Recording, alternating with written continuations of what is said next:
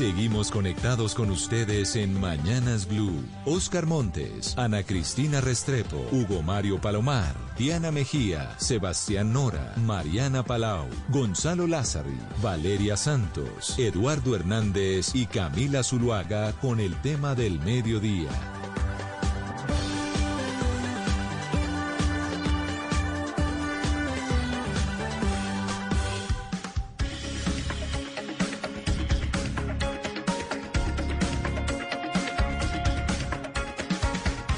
Las 12 del día 16 minutos. Bienvenidos a quienes se van sumando a esta emisión de Mañanas Blue, también a quienes se van conectando a través de nuestro Facebook Live. Como se los habíamos prometido desde esta mañana, una investigación de muchos meses que adelantaron Valeria Santos y Sebastián Nora intentando establecer el destino, el rumbo de millones de pesos en recursos de regalías que fueron destinados a la paz y es que eh, varias, varios de estos recursos, de muy multimillonarios en algunos casos, para los municipios más afectados por la guerra, pues se destinaron a través de los famosos OCAD, que es la manera como las regalías se van distribuyendo en todos, todas las regiones pues que tienen derecho a estas regalías en Colombia. Hubo una porción grande de recursos para la paz y mm, a partir de este momento van a escuchar ustedes a Sebastián Nora y a Valeria Santos que nos tienen todos los detalles de esta investigación y de la manera como eventualmente se perdieron miles de millones de pesos aparentemente en coimas, aparentemente en unos negocios non santos. Sebastián, adelante. Así es, Eduardo. Eh, muchas gracias por el aire. Eh, en esta investigación que es muy delicada, queríamos tener todo listo porque se trata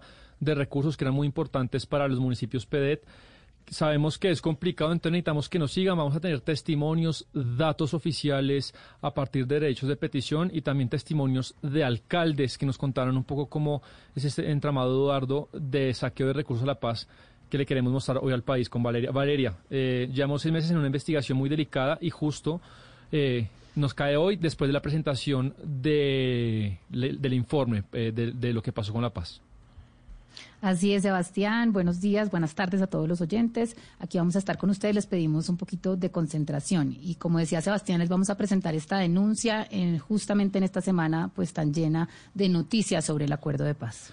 Ustedes lo que van a oír es el resultado de un trabajo con más de 35 fuentes, entre esos 25 alcaldes de municipios PEDET, Revisamos denuncias en Fiscalía y Procuraduría, quejas interpuestas en Planación Nacional, derechos de petición y otras pruebas documentales que pueden ver ustedes en toda la página de Blue Radio. Con esto que les contamos, podemos afirmar hay indicios muy graves de que el Gobierno Nacional, a través de Planación Nacional, cuando Luis Alberto Rodríguez era su director, en complicidad con contralores delegados, algunos contratistas, la mayoría del Partido Conservador y contratistas, crearon un entramado de corrupción para quedarse con aproximadamente el 12% de todos los recursos de regalías aprobados en el OCAT Paz e invertidos en municipios PEDET, Valeria, a través de coimas.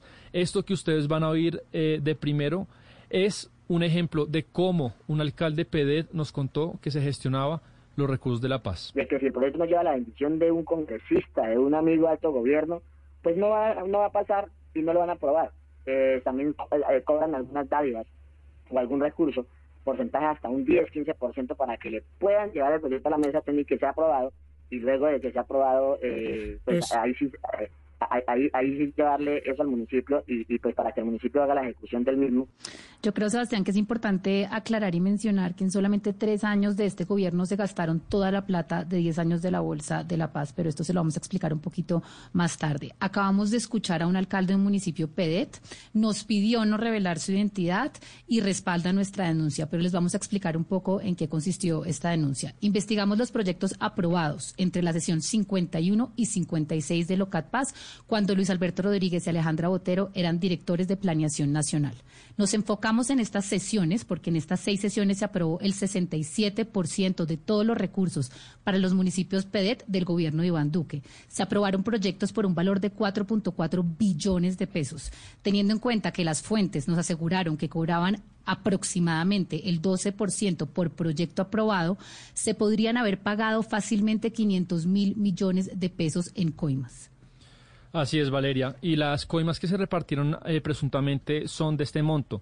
Queremos eh, decir que aproximadamente, porque algunos alcaldes nos confirmaban que era 1 o 2% para funcionarios de la Contraloría, también dependiendo de según qué proyecto, 5 o 7% para funcionarios de Prenación Nacional y entre un 5 y 7% para algunos congresistas. Esto dependía también de según qué proyecto, de según no todos los municipios dieron la misma coima. Entenderán que, que puede haber matices entre, entre cada pero eso fue un poco lo que, lo que sabemos, Valeria, y lo que nos contaron las fuentes. Pero Sebastián, yo creo que hay que aclararle a los oyentes qué es el OCAT Paz y qué son los municipios PEDET y cómo funciona pues en la práctica esta inversión de recursos. Sí, Valeria. Bueno, haré mi mejor esfuerzo porque esto es complicado, pero toda la información detallada la tenemos en la página de Blue Radio. Después, Valeria, el acuerdo de paz quedó establecido que se tenía que invertir el 7% de todos los recursos de las regalías del Sistema General de Regalías por 20 años en los municipios PEDET. Estos son los territorios, como lo dijimos, más afectados por el conflicto armado. Son 170 municipios. Así exacto.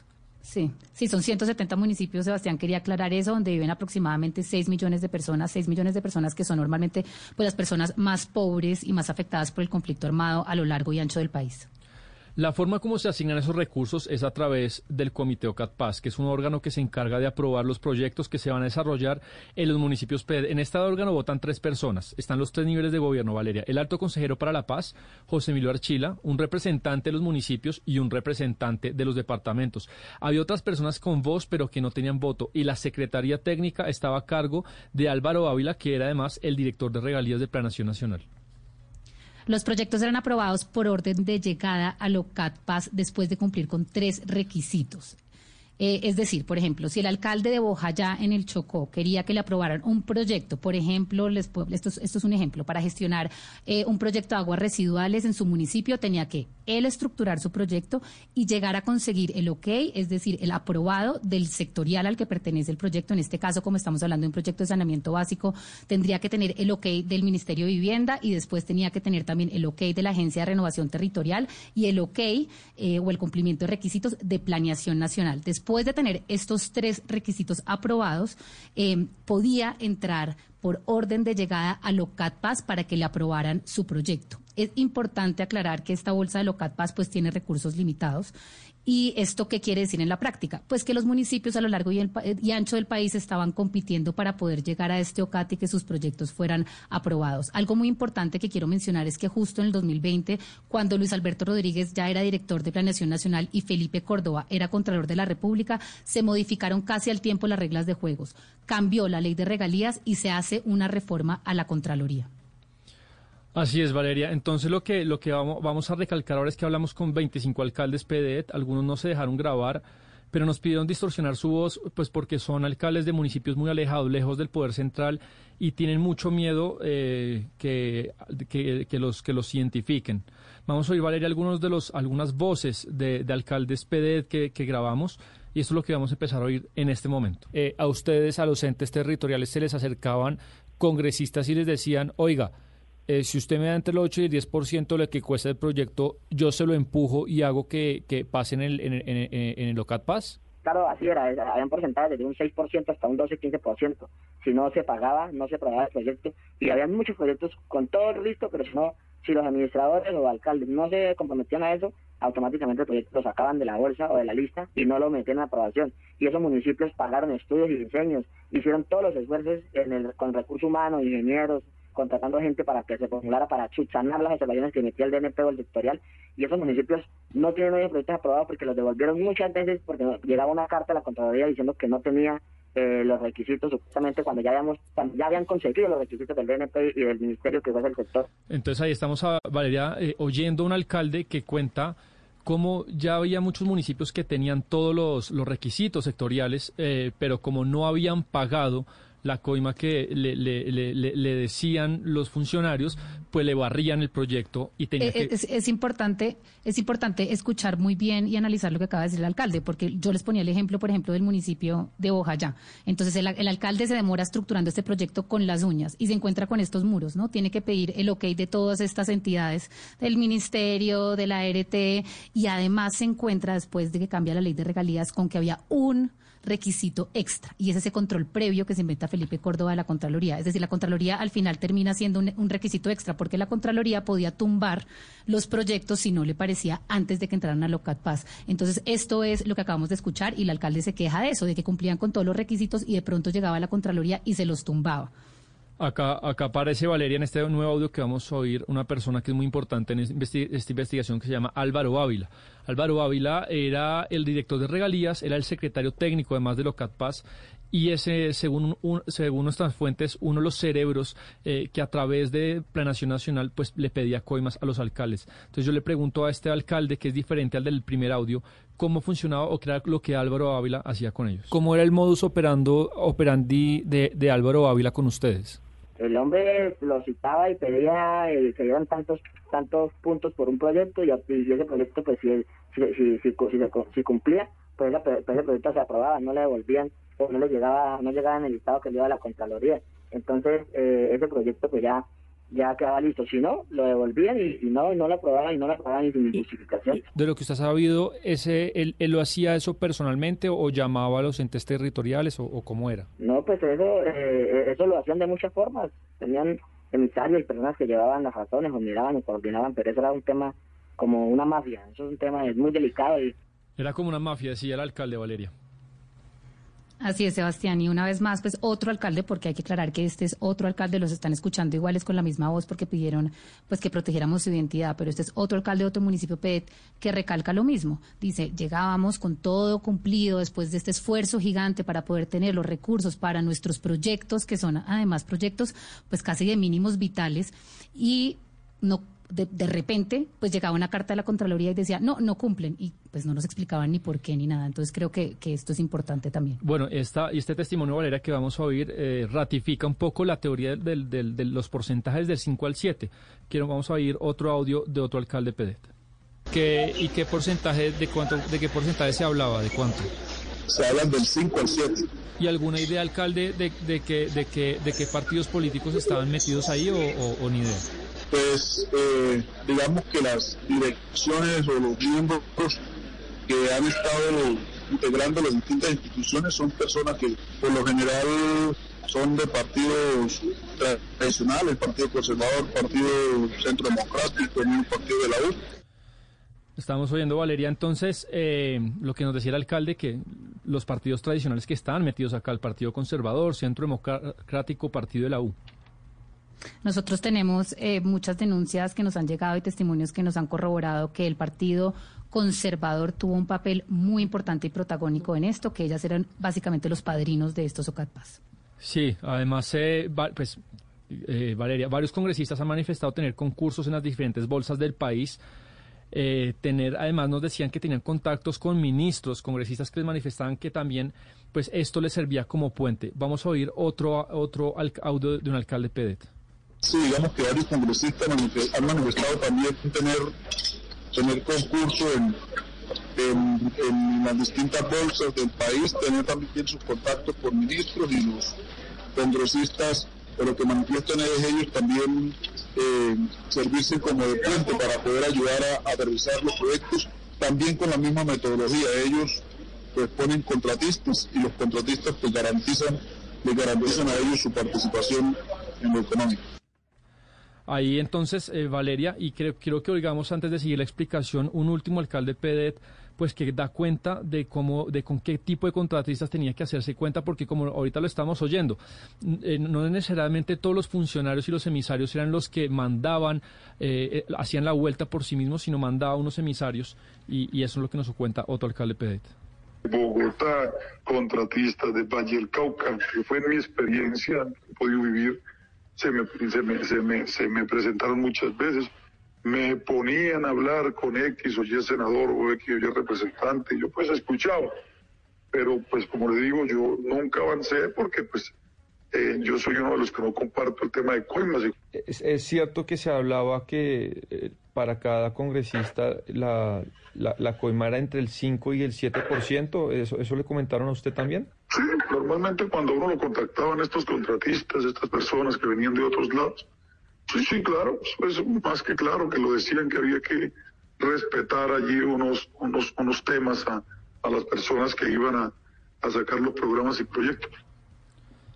Es importante, Sebastián, eh, esto que acaba de decir, porque es que los contratistas normalmente lo que ocurre, porque estos municipios son tan pobres, ya llegan a donde el alcalde amarrados. El contratista es amigo del político y le dicen al, al alcalde, venga, usted no se preocupe, yo le hago esta carretera, yo le hago este proyecto, yo ya tengo cómo eh, garantizarle a usted que nos den todos los requisitos y los aprobados para poder entrar a Locat Paz. Pero hay algo muy importante, Sebastián, es que usted, estos son unos de los alcaldes que se dejaron grabar protegiendo su identidad, pero eh, nosotros hablamos con 25 alcaldes y quiero que usted le explique a los oyentes qué le dijeron todos estos, otros alcaldes con los, que, con los que usted y yo hemos hablado y quiero que usted le trate de, resumir esto a los oyentes.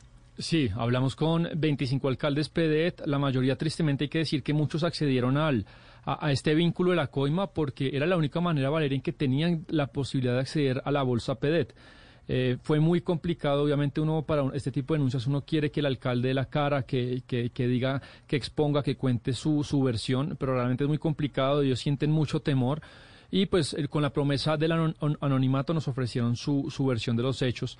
Esperamos que con, que con las fuentes, la justicia, pues ya cuando pase todo esto se animen, se animen a dar la cala, Valeria y a, esclarecer esto, porque si es importante, nosotros no somos jueces, nosotros estamos haciendo una denuncia con una investigación y con unas pruebas que ustedes pueden revisar en la página de Blue Radio, pero ya esclarecer esto es un tema de la justicia. Es importante decirles que nosotros no nos quedamos solo con esto y quisimos ahondar un poco más. Lo primero que encontramos es que, en palabras coloquiales, rasparon la olla. Ya no hay más plata para invertir en municipios PED porque toda se la gastaron. Diferentes fuentes y derechos de petición nos confirmaron que todo el presupuesto lo gastaron en el 2021, antes de que saliera el señor Ávila, el director de regalías de Planeación Nacional. Así es, Valeria. Miren, estas cifras, en el 2019 eh, se gastaron eh, para este tema de Locat Paz un billón de pesos. En el 2020 se gastaron un billón aproximadamente y en el 2021, todo esto son cifras oficiales, el gasto para Locat Paz salta a 4.4 billones. Por eso es que ahora en el 2022 no ha habido, Valeria, más gasto que 36 mil millones de pesos. ¿Por qué? Por lo que usted acaba de decir. Ya no hay más plata en la bolsa CatPass para, eh, para, para proyectos. Y eso lo dejó claro el, eh, el exconsejero Emilio Archila, que lo dejó claro en este audio. Doctor, lo que sé es que lo sacaron ya. Y lo que sé es que no solamente está metido con el tema del gobernador y la Contraloría, sino que una alcaldesa de, de Bolívar lo grabó y le mandó eso a Archila y al presidente de la República. Y además con las denuncias que le puso el alcalde de Vistahermosa y con todas las 50 denuncias adicionales que tiene, parece que la cosa se le enredó al hombre. Mire, eh, eh, nos equivocamos aquí, hubo un problema técnico con producción, pero ese no es el audio que teníamos que escuchar. El audio que teníamos que escuchar es un audio que, eh, pues, digamos, del alto consejero Emilio Archila, esperemos que lo encuentren, pero si no, básicamente el audio es de la sesión 56 de Locat Paz y lo que dice Archila es... El presidente manifiesta que el escenario que la Secretaría menciona es más dramático. Ojalá haya recursos en el año 2023, pero cree que no, que ya la norma constitucional, lo que nosotros llamamos el adelanto, no era un regalo, no era un plus para ese 7%, era textual, el adelanto de los próximos 10 años. Así es, Valeria. Y lo que usted, lo, segundo es que en el departamento del Cesar, que fue el que más recursos recibió de la bolsa, de esos 6.6 billones aprobados durante el 2019-2020, hay que decir que Cesar recibió recursos por casi 652 mil millones de pesos, mientras, por ejemplo, a Guainía solamente se le asignó proyectos por 1.500 millones de pesos.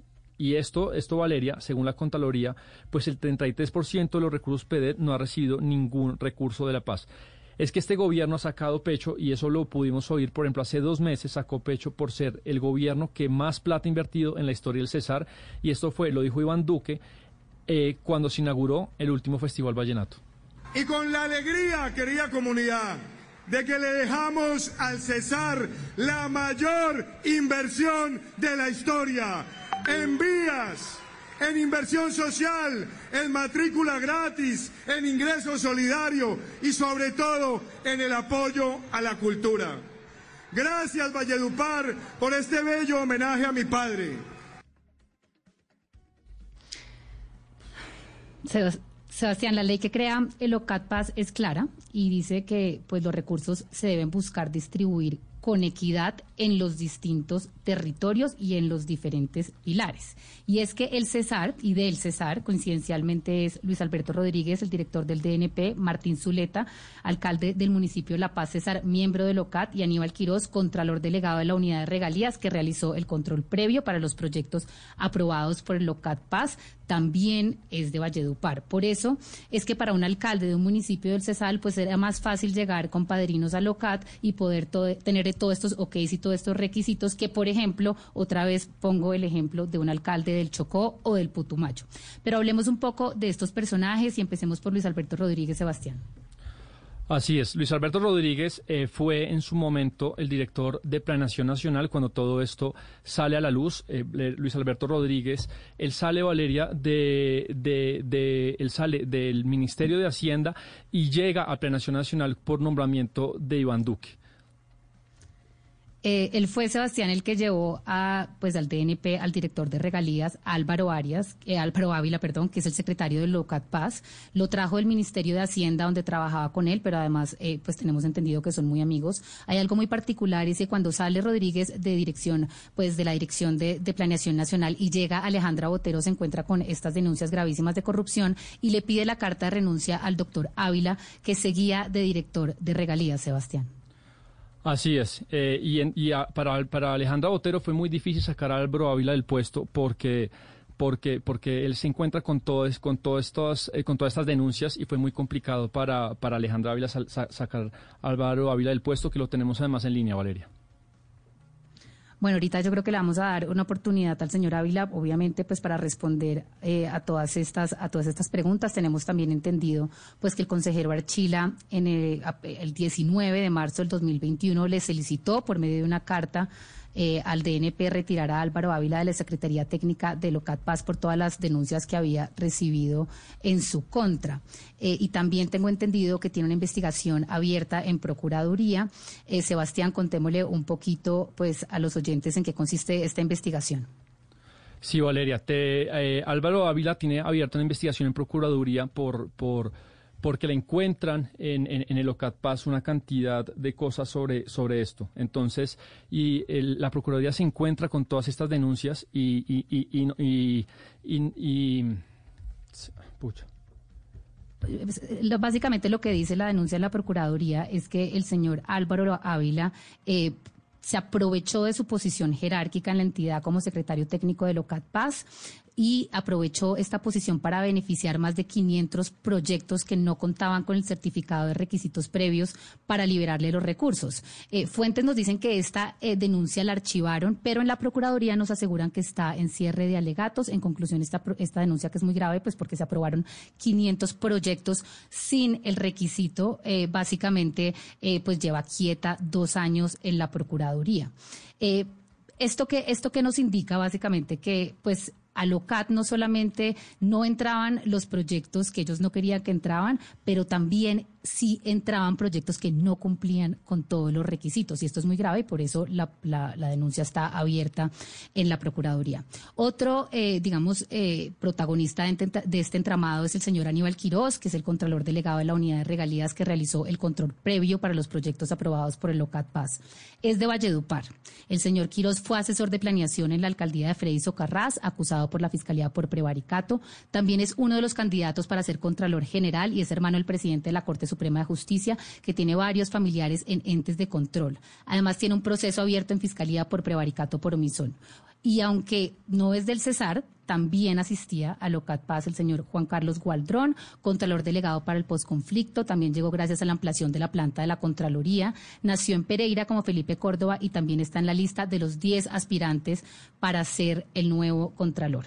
Aquí estamos hablando de que hay tres candidatos para la Contraloría General, el señor Rodríguez, el señor Gualdrón y el señor Quirós. Y también estamos viendo que hay mucho partido conservador. Distintas fuentes y alcaldes de municipios PEDET nos confirmaron que los padrinos políticos, es decir, los congresistas dueños de estos proyectos PEDET, eran los conservadores Ape Cuello del Cesar y Sami Merech de Pereira, de donde es Felipe Córdoba. Eh, en línea tenemos en este momento pues al, señor Quirós, eh, que les venimos hablando que era pues el Contralor Delegado eh, para regalías y queremos un poco escuchar usted qué piensa de esta, de esta denuncia, señor Aníbal Quirós. Bienvenido a Mañanas Blue cuando Colombia está al aire.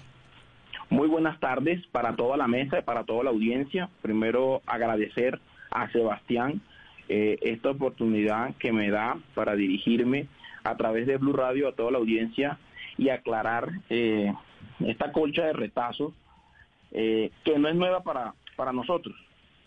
Esto, eh, querida audiencia, Sebastián, como te lo mencioné el día de ayer, desde el año pasado se han venido presentando denuncias, falsas denuncias además. Hace una hora colgamos con Juan Carlos Aldarriaga Ceballos, que usaron su nombre para denunciar presuntos hechos de corrupción en contra de funcionarios de la Contraloría y otros funcionarios de otras entidades. Y él está dispuesto a ir a la Fiscalía mañana. Tenemos la grabación en donde básicamente lo contactó Valeria Santos y pues le aclaró que él no había hecho ninguna denuncia. Pero más allá de eso, quisiera aclarar a toda la audiencia que el señor Contralor Felipe Córdoba en agosto del 2018, siendo candidato a la Contraloría General, le prometió al país que adelantaría una reforma constitucional para un control preventivo y concomitante, jamás previo como antes de la Constitución del 91. Producto de eso se creó o se reglamentó el acto, el acto legislativo 04 en la ley decreto 403 de abril hablemos, hablemos de eso un poco. Yo entiendo que ustedes están haciendo y ayer justamente anunciaron pues sorpresivamente que ustedes estaban detrás de este cartel de la de la contratación eh, que se podía que se pudo haber estar dando por por, por, temas de, energías renovables y de paneles solares. Y eso está muy bien, pero yo sí quiero hablar de ese tema del control eh, concomitante eh, que es una especie de control previo, porque básicamente no solamente escuchamos a los alcaldes, tenemos denuncias que están en, en la página de Blue Radio donde dicen básicamente diferentes alcaldes PED y vedurías que ustedes lanzaban eh, digamos, las cartas o les tiraban las cartas antes de que ellos entraran a Locat Paz negándoles y rechazándoles los proyectos y ustedes no les explicaban por qué. Y usaban la misma plantilla en diferentes proyectos, simplemente diciéndoles no cumple con los requisitos, no va. Y no les explicaban nunca a un alcalde de Condotó en el Chocó o, o de Putumayo por qué razón ustedes les estaban rechazando los proyectos cuando tenían el resto de los requisitos. Yo quiero entender en qué consistía ese control previo, porque ahí es donde los alcaldes están diciendo que ustedes pedían las coimas. Lo voy a explicar con plastilina, Valeria, básicamente para que toda la audiencia pueda entender el actuar constitucional y sobre la ley nos permite actuar como Contraloría General de la República. El 403, en su artículo 53, le permite a la Contraloría ese control concomitante. Y básicamente llegamos a ese OCAT Paz invitados por el mismo OCAT. El DNP y el doctor Achila invitan a la Contraloría. ¿Por qué? Porque la ley en el 2020 fenece la 1530 y nace la 2056 y adicionan un requisito adicional que es el concepto único sectorial. El concepto único sectorial cuya Secretaría Técnica es el DNP. La Contraloría, cuando mandaba esos oficios que tú muy bien mencionas y que mencionan algunos alcaldes que no dan la cara, eran sometidos a votación por parte de local quien lo presidía era el doctor Emilio Archila. La Contraloría solo recomendaba, no obligaba a que se asumiera lo que allí estaba consignado. Y claramente te puedo dar dos cifras en que el tema iba funcionando o va funcionando por todo el país. Pero señor en junio del 2021 para, aclarar, para aclarar para los oyentes, eh, no es cierto entonces que sin la firma de sin la firma suya de la Contraloría delegada no se podían hacer los proyectos?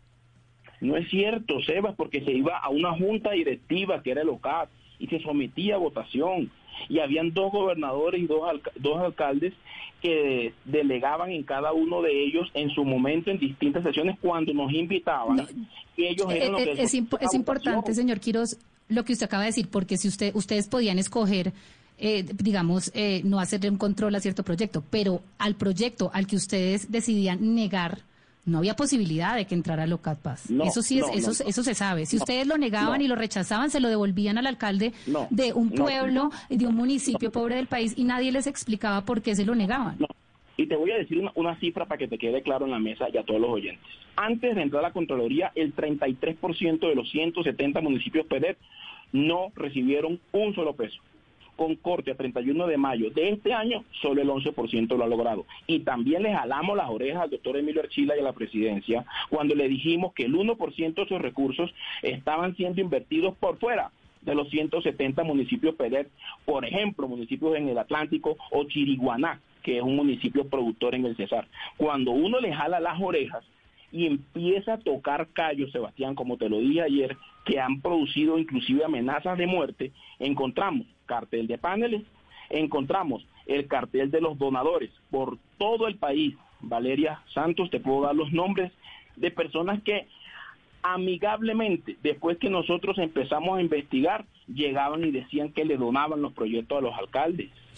Por todo el país, desde, la, desde el Cesar hasta el Amazonas, desde el Chocó hasta Arauca, de una u otra manera nosotros pedimos a la fiscalía que entrara con nosotros a investigar esto que está pasando en el local ¿Qué saben, ¿qué saben ustedes, qué saben ustedes, señor Quiroz, de congresistas, qué saben ustedes de funcionarios de algunas entidades estatales pidiendo coimas, como lo están denunciando los alcaldes en esta investigación?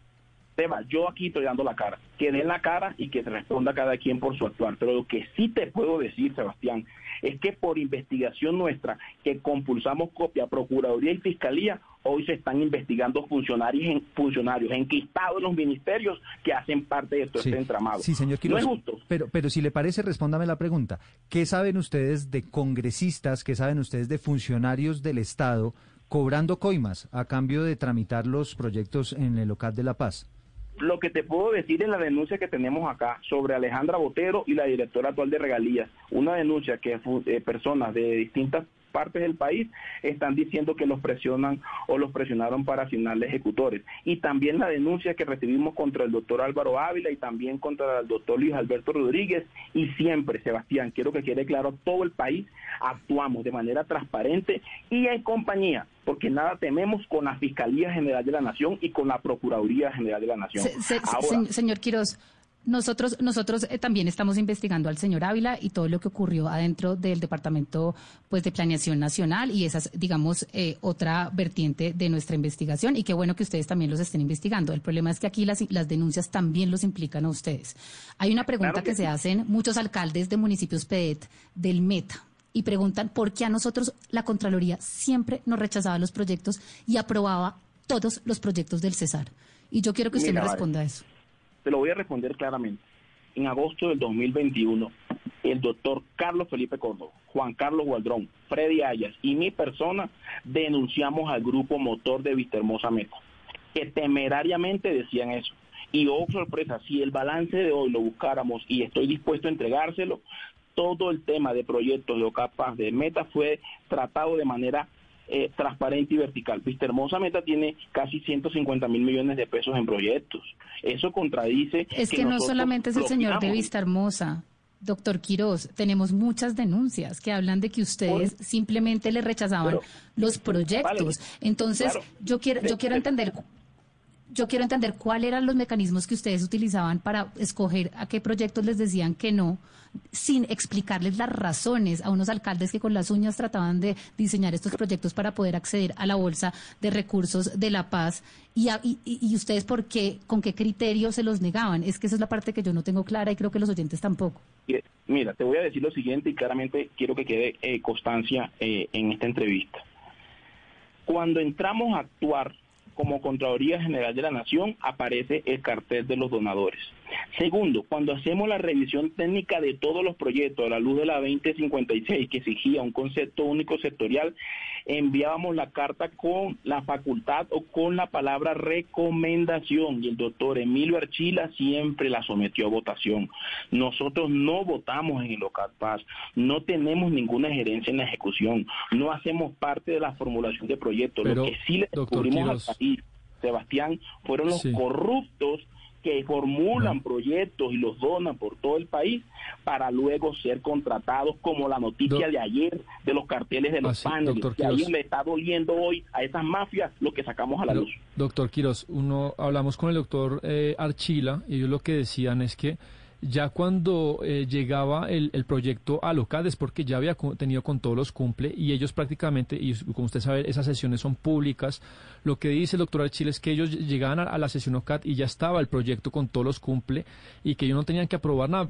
Prácticamente el proyecto que llegaba a la sesión era porque ya tenía todo, entonces ellos no votaban. Realmente la única sesión en la que se vota, en la que, y uno la puede oír, los, los oyentes la pueden oír, es la 56, porque había más recursos que plata. Mejor dicho, ya, ya había muy, muy, mucha plata. Entonces prácticamente ya el proyecto llegaba apadrinado a la sesión de OCAD con, con la coima incluida. Y entonces lo que, usted nos, lo que usted nos está diciendo es que, claro, los corruptos empujaban el, proyecto hasta LOCAT, pero entonces se nos está diciendo, ¿y esos corruptos ustedes por qué no los denunciaron? de, de, quiénes estamos hablando?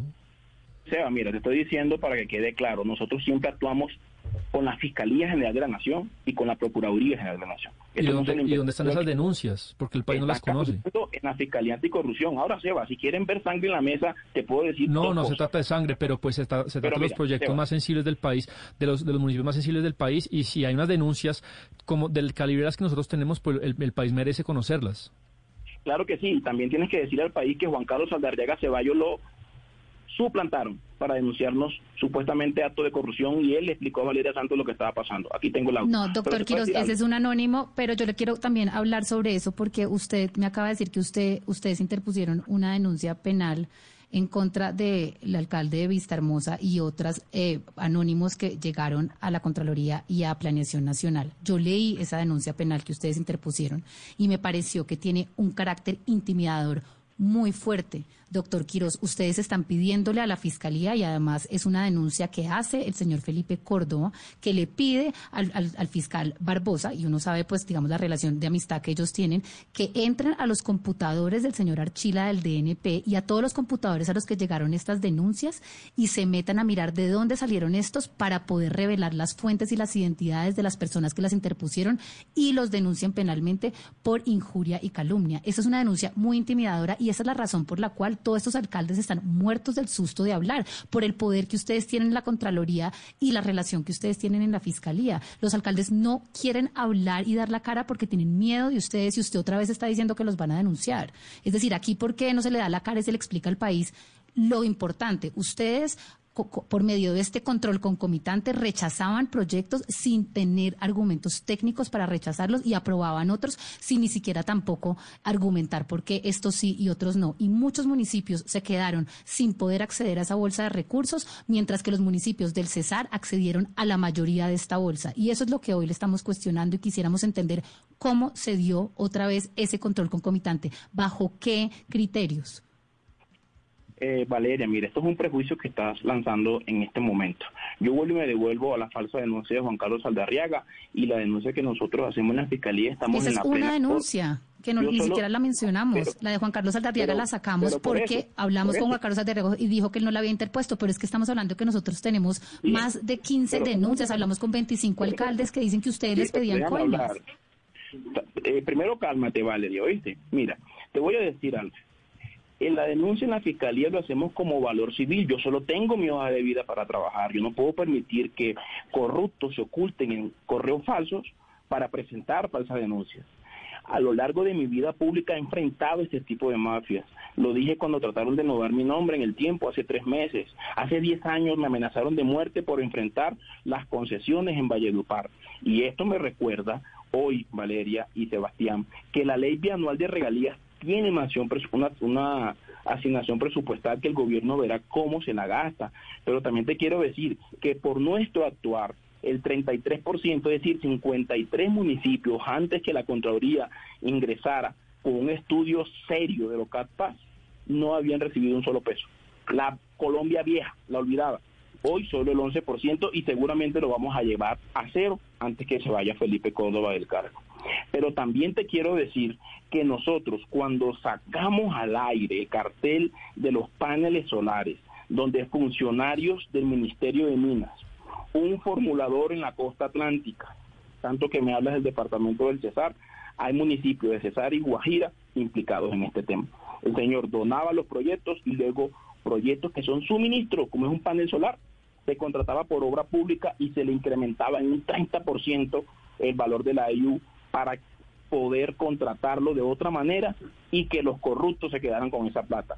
Cuando levantamos esa ampolla, cuando levantamos esa ampolla, sale esta noticia, Sebastián, por eso te lo dije ayer. Ahora aquí estamos dando la cara y dispuestos a contestar el país, que nosotros nunca administramos, siempre se sometió a votación las cartas y ahí están las aptas, desde lo K 51 hasta lo CAP 56, en donde siempre... Pero doctor Quiroz, es que la, la, nuez de la denuncia y por la cual no era importante la votación era porque había mucho más proyectos que plata disponible. Entonces, eh, por un tema de, de, oferta y, y, y, y demanda, se necesitaba mucha más plata de la que había, por eso una bolsa concursable. Entonces, lo que se inventan los congresistas le decían al alcalde, eso es lo que los alcaldes nos están contando que acabamos de poner, usted yo vi en las denuncias, doctor Quiroz, el alcalde decía, yo le empujo el, proyecto, llega hasta la sesión de ROCAT y yo muevo todas mis palancas. De eso se trata la denuncia. No, no, no eran necesarios los votos de los que usted nos está hablando.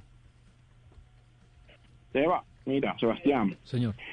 Esto es un tema que define el OCAT, define el, órgano colegiado y define la comisión rectora cómo se asignan los el presupuesto que aprueba el Congreso por cada dos años, un presupuesto bianual.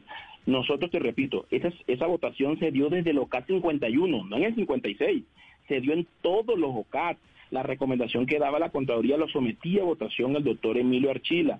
Y también te quiero decir que esas recomendaciones eran discrecionales, el OCAT podía o no tomarlas en cuenta, así como nos llamaron del OCAT Caribe con un tema del PAE de Magdalena, así como nos han llamado del OCAT Centro Sur por temas de, aprobación de proyectos. La Contraloría simple y llanamente está ejerciendo su labor constitucional con la 403 que aprobó eh, el Congreso de la República en un acto legislativo en el año 2019, promesa del doctor Carlos Felipe Córdoba, y que esa ley le ha podido salvar al país 22 billones de pesos en elefantes blancos.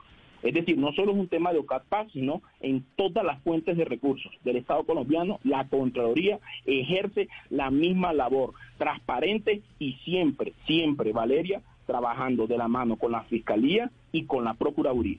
Bueno, recapitulando un poco entonces la denuncia, eh, alcaldes que ustedes escucharon hace tan solo minutos diciendo que les pedían entre el 5 y el 7% de coimas dirigidas a congresistas, personas que les impulsaban esos eh, proyectos para que efectivamente fueran aprobados por el OCAD y alcaldes diciendo que a ellos, particularmente también funcionarios de la Contraloría, les pedían una cuota para que esos proyectos se pudieran aprobar. Doctor Aníbal Quirós, usted aquí en grabación, evidentemente al aire y frente a todos los oyentes y frente a todo el país, entonces nos puede decir con toda claridad que nunca desde la Contraloría se pidió una sola coima para que se aprobaran estos proyectos. Sebastián, eh, finalmente... Eduardo eh, Hernández le habla, señor Quirós. Eduardo, ¿ya salí del aire? No, estamos al aire. Ah, bueno. Eduardo, mira, yo sí quiero decir también aquí públicamente en esta mesa, estoy dispuesto a llevar las investigaciones de ese cartel de los donantes que van por todo el país apareciendo como almas caritativas donando proyectos para luego se, se les sea aprobado y, ellos mismos lo ejecutan. También tenemos la investigación del cartel de los paneles, del tema de vías terciarias. Hemos dado una lucha frontal contra la corrupción a pesar de las amenazas de muerte y a pesar que estar inmerso hoy en un concurso a Contraloría General nos quieran disparar de manera eh, desleal con personas que no dan ni siquiera la cara y que no me han mencionado en ninguna denuncia. ¿La Contraloría cobraba coimas, de, señor Quiroz, sí o no? Nunca, nunca. Esa no es nuestra labor constitucional, por favor. El doctor Carlos Felipe Córdoba ha dado una lucha contra la corrupción de manera frontal desde el 5 de septiembre del año 2018 y eso se ha irrigado en cada una de las delegadas de esta Contraloría. Regalías y por completo no son ajenas a estas presiones que nos quieren hacer producto de esas investigaciones. Bueno, pues es Aníbal Quirós, delegado de la Contraloría para todos estos proyectos de los OCAD PAST. E, evidentemente, muchos enredos, Valeria, muchísimas gracias al doctor Quirós por esta respuesta. Muchos enredos en todo caso, si bien desde la Contraloría pues niegan que se estén cobrando cuotas, sí efectivamente hay irregularidades, irregularidades que están investigando ya los entes de control, la propia Fiscalía, pero que lamentablemente son cuotas y son eh, eh, peticiones de, de dineros que lamentablemente llevaron al lastre muchos proyectos en las zonas más afectadas por el conflicto armado en Colombia. Esto, esto es solamente una vertiente de la investigación. Esperamos poder escuchar al doctor Ávila. Eh, justamente, pues el doctor Quiroz nos estaba diciendo que ellos estaban haciendo leveduría y control a lo que ocurría dentro de Locat Paz. Eh, ahí está el doctor Ávila que tiene que responder, porque lo que tenemos entendido, según las fuentes y las denuncias que hemos leído, es que desde la Nación Nacional también se cobraban estas coimas. Entonces, quedamos al tanto de escuchar, eh, pues, digamos, la respuesta a Planeación Nacional y de poder pues entender un poco más a fondo cómo funcionaba esto, porque es que son 25 alcaldes, Eduardo, que nos dicen que mm. así funcionaba y diferentes testimonios y denuncias que, doctor Quiroz, sí lo mencionan a usted directamente. Bueno, pues a los oyentes, gracias por habernos acompañado. Seguramente vendrán más capítulos de esta denuncia. Ya viene Meridiano Blue con todas las noticias de Colombia y del mundo.